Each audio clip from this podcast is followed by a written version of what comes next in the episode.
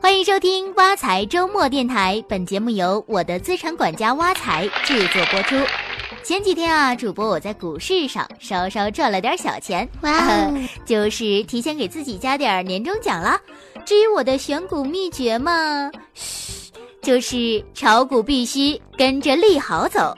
这不，最近一直在传个税改革。据说其中有一条非常劲爆的消息，就是房贷利息可能可以冲抵个税。简单理解就是你的工资可以先减去房贷利息再交税，最高可以省去百分之四十五的税金。作为房奴的我，简直是喜大普奔，热泪盈眶啊！想想也觉得好幸福。这么大的利好要是实现了，房产公司可以多卖掉多少套房啊！所以机智如我，早早的布局了地产股。这几天的收获，嗯，还是很喜人的。今年总算可以衣锦还乡喽。那被市场如此看好的改革，一旦成真，能给和我一样的房奴省多少钱呢？这个政策条款读起来有点拗口，担心大家听不懂。主播我还是通过简单明了的举例来说明吧。打个比方，假设小 A 购买了一套一百五十万的住房，首付五十万，剩余一百万采用商业贷款，贷款年限是二十年。按照目前的贷款基准利率，每个月需还款六千五百四十四点四四元，其中贷款利息平均每月两千三百七十七元。如果小 A 每月收入在扣除五险一金后是一点五万元。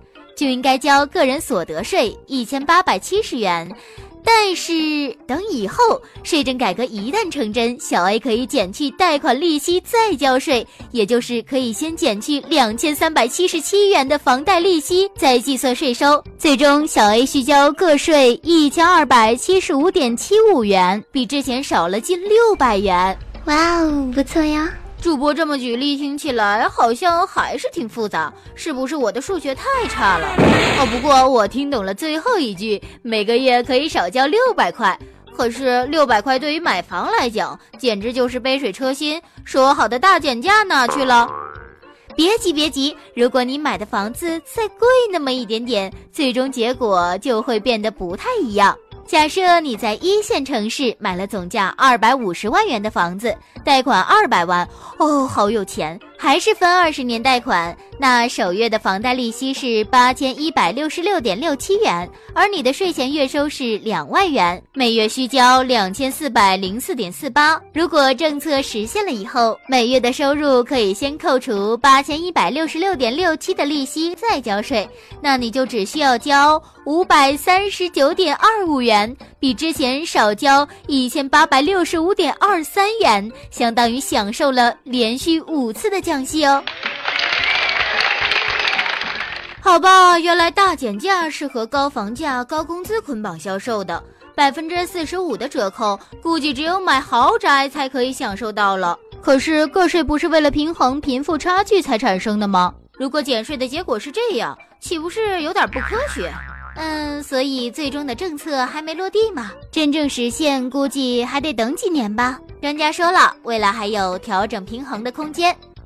另外，除了减房贷利息，个税改革还会考虑到其他很多方面，比如未来可能会把工薪族的工资收入、自由职业者的劳务收入、企业老板的经营收入都统一到综合范围来征税，再也不会出现老板交税比员工少的现象啦。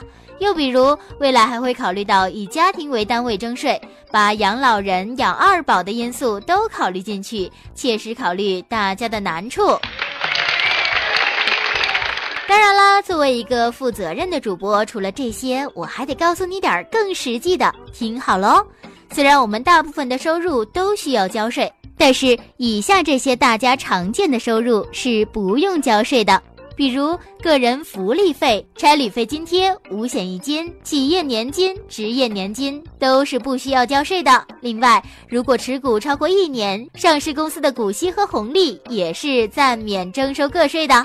你记住了吗？